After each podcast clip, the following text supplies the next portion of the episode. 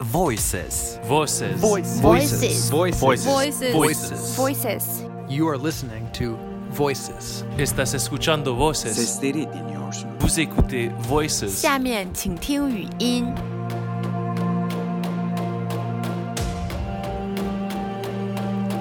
Thank you for listening to the Expatery China Talk podcast. This is Voices. It is a new segment where we gather various outlooks on contemporary issues and we put them together in a relatively shorter form than we're used to. Today, we start our very first episode. Our topic Internet trolling. You're a troll, a miserable troll. You're an angrily racist and currently faceless troll. You're a troll, an ignorant. Everyone on the internet, which in this day and age is everyone, is familiar with online trolls. And we're not talking about the trolls from folklore here. You know, the ones that hide under bridges and try to eat Bilbo Baggins. No. We are talking about internet trolls. The kind that dwell on forums and online message boards and WeChat groups.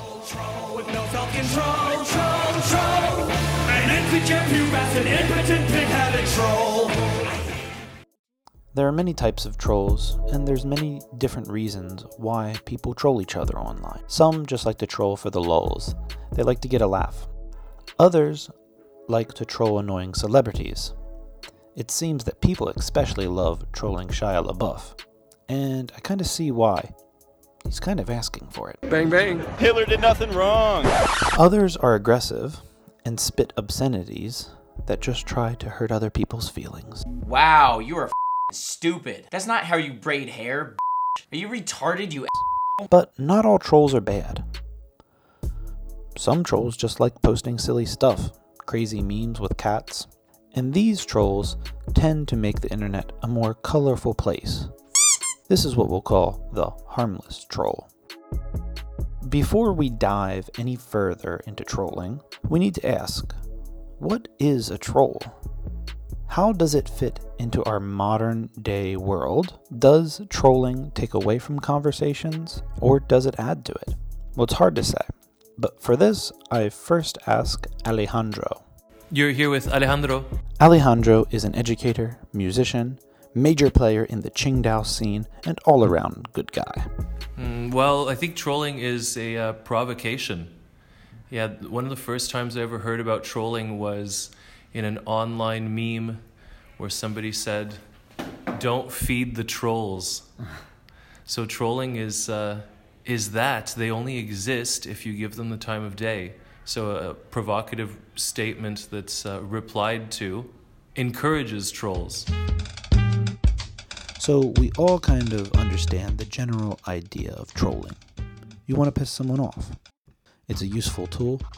It can be used against you. Sometimes you bring it out to end an argument.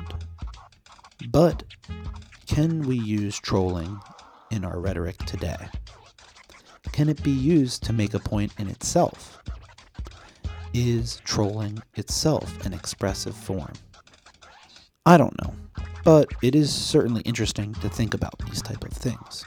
The Oxford Dictionary describes trolling as to make a deliberately offensive or provocative online post with the aim of upsetting someone or eliciting an angry response from them. The role of a troll is to uh, provoke, challenge, and amuse. Um, done well, it's a kind of art. Done badly, um, it's a remarkably stupid thing. That's Daniel from the Daniel Hayward Studio. He's quite renowned in Qingdao for his online WeChat writings, where he writes about political and social things. He always has a very interesting take on things, and we will hear more of him in this podcast. So, why do we troll each other? What is it in our psychology that makes trolls lash out online? For this question, I talked to Tom. Tom? Tom has been in Qingdao for over a year at the time of publishing this podcast. and I always like to hear his take on things. I think it's largely as a result of the, the internet being so anonymous, such an anonymous place where you can get away with doing, saying anything. Um, and you put that, combine that with the fact that we're living in very cynical times and very polarizing times where everyone seems to be getting their news from people they agree with. Everyone is tuned out to hear any opposing arguments. So when you are bombarded with people agreeing with you 90% of the time, and then you get online and you see someone posting the other side, you've been taught to demonize them, and you you've been persuaded that the other side is not only wrong, but immoral and completely insane. And so a lot of the times, and it, it, I still think it's a very small percentage of people that make up the large percentage of uh, of trolling, but they get that you know, oh, I'm just gonna. I'm gonna I'm gonna get myself into this. I'm gonna make fun of this person because they think differently than me, or they have a different viewpoint than I do. So they must be crazy and they must be immoral. This is one of the major drawbacks to our virtual lives. We can easily become detached to the people that we interact with on the internet. It's easier to call someone a piece of shit if you don't need to look them in the face when you say it. That's the thing about the internet. You're anonymous. Even though you're not exactly anonymous. And this idea is called dissociative anonymity. Basically, you can hide your true identity online without having to worry about your online activities being connected to your real life.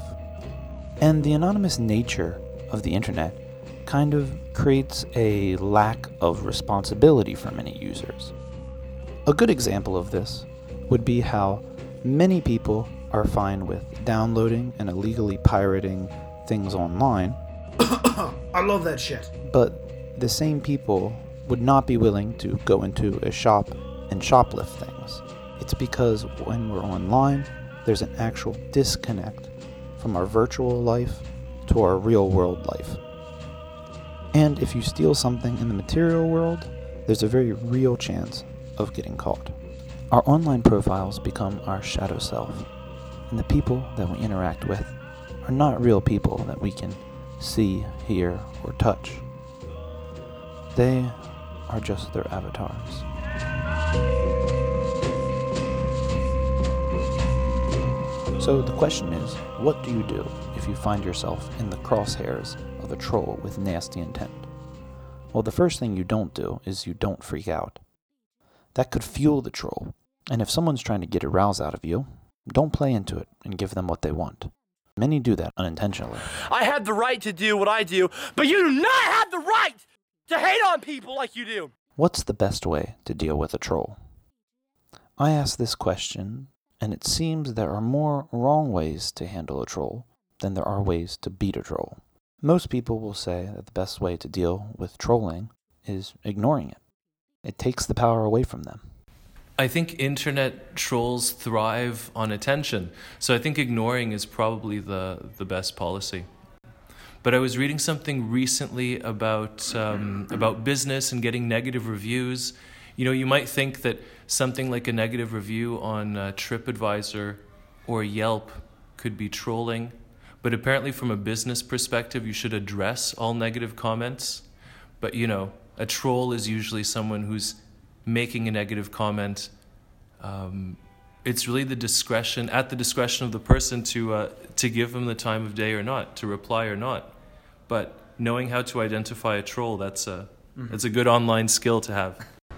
99% of the time i would say ignoring them um, you know i used to i used to criticize i used to hate when celebrities would block people on twitter and i was like well just you can't take a little yeah. argument but then you see how see how nasty and, and vile like these these trolls get and it's when i know and i'm looking at you know just my mentions on twitter i'm not famous mm-hmm. but if i have to look through 30 or 40 me, you know mentions and and you know half of them are are talking just horrible stuff about me. It's just pure trolling. Uh, I there's no space for that. I would just block it. Um, but there's also you, there's also a thing with you know taking negative criticism. Negative criticism is a legit thing and I think you by silencing people you're silencing negative criticism. So you have to still open yourself up to that, and then finding where to draw the line from taking negative criticism and and putting up with trolls is where you have to, to figure out how to draw that line. Um, I think if you look at trolling on uh, social media, for example, uh, WeChat groups, uh, trolls these days tend to hunt in packs, and so the truth of it is that if you're trying to give your considered and reasonable opinion and a, a pack of trolls descend upon you, um, the, the, best thing you can do is just get out of that conversation because, you know, realistically, however you respond, you're, you're going to lose and the troll is going to win. We will make America great again. Nobody's stronger than me. Nobody has better toys than I do. Nobody loves the Bible more than I do. There's nobody that understands the horror of nuclear better than me. Nobody knows more about death than I do. Today, America is currently in a very polarizing state. And nothing gets Americans choosing sides quicker than the current President of the United States, Donald Trump. A lot of trolling came out of Trump, and I mean that not only trolling that has been done on his Twitter, but a lot of trolling came from the response of Donald. You suck! For instance, the Donald subreddit is littered with conspiracies, memes, and posts making fun of social justice warriors. You suck! It was a Reddit first created when Trump was running for office. And the subreddit is notorious because it kind of created an online culture of trolling. It even created a parody cyber universe. The Kek Boys are a great example of this.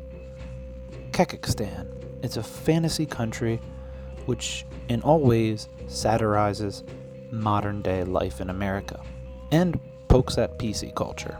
The cult of Kek is symbolized by the meme Pepe the Frog, a rather sad looking frog with tears running out of its wrinkly eyes. The meme itself came from the subreddit Donald and is now viewed as a hate symbol by the extreme left, which I think unjustly so. I like to believe that the online posts and actions of the Kek boys are not intentionally hostile, but more of a way to lampoon our current political landscape, and, more importantly, to point out hypocrisies and viewpoints that they don't see eye to eye with. But where does Donald Trump fit into this? He seems to always be kind of put into the center, especially when we look at political trolling. The question I ask is Donald Trump trolling our political landscape? And more importantly, is Donald Trump a troll? The modern day troll. Yeah, it's it's interesting to talk about Donald Trump as a modern day anything, uh-huh. considering he's a septuagenarian, right? He's like 71, 72. Mm-hmm years old. So it's interesting to talk about him as a as a modern version of anything. But it's uh, it's amazing that despite the the fact that he's managed to not learn certain things or not pick up certain habits, he he embodies the troll pretty well. Mm-hmm. You know, that's something that he can do extremely well. Um, but what it is, what is it? It's just like a bait, right? It's like you throw you throw some sort of inflammatory statement and wait for people to bite. And uh, if you're one of those attention seekers, then you're thriving off that. Like that's your food. A boring, white, old businessman doesn't really exist in anyone's mind unless they're attracting some kind of uh, extra attention. You know, just just because you're a successful businessman doesn't make you um, particularly compelling to listen to. But if you keep saying fake news, mm-hmm. if you keep saying bleeding out of your whatever, mm-hmm. if you keep saying um, lock her up, I think that's like, that is the troll, right? Hashtag lock her up. I mean, that's, it's media gold. Mm-hmm. It's internet gold. That's, uh, that's currency. I think the smartest thing he ever did from a, you know, almost sociopathic point of view is he looked at the the you know the, the times right now and saw the division, saw the polarity, mm-hmm. and saw saw the trolling and and said, how can I capitalize on this? And he capitalized on it perfectly. Um, you know, he the fact that he became president isn't a fluke. This was a very, I think, you know, you, everyone hates to say the words "well thought out plan" with with Trump, because 90% of the time I don't think it's well thought out. But I think if he did have a plan, it was to take as much advantage of a polarized and cynical country and, and trolling as best he could, because he's he just he gives you those sound bites that will just you know fit perfectly into the ideologue of, of you know of these of these trolls on the right and there's also the trolls on the left Yeah. uh, that do the exact same thing um, and I think like the bigger problem with the trolls on the left is you know the, the trolls on the right are make make the left out to be a group of snowflakes who whose feelings get hurt anytime something doesn't go their way. But the the the, the worst the part about the trolling on from the left is they demonize everything the right does so that the right is just evil and amoral in everything they do which is also definitely not the case. Um, Donald Trump is doing something which uh, politicians should be doing and doing more of, which is directly communicating with the electorate rather than through the mainstream media. Um, personally, is, is, is Donald Trump trolling America? No. He's trolling certain groups who you know, disapprove of him, and he uses his Twitter account in that way to troll them, while I think generally to get his message out to the uh, electorate. Uh, I think you'll find it's pretty much the mainstream media that oppose him that tend to criticize his use of Twitter. Uh, I think mainly this is because he's getting around them uh, very effectively.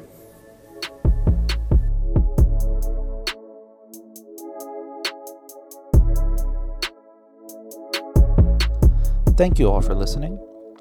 I'd like to make more of these episodes in the future, so make sure you like, subscribe, post, and comment.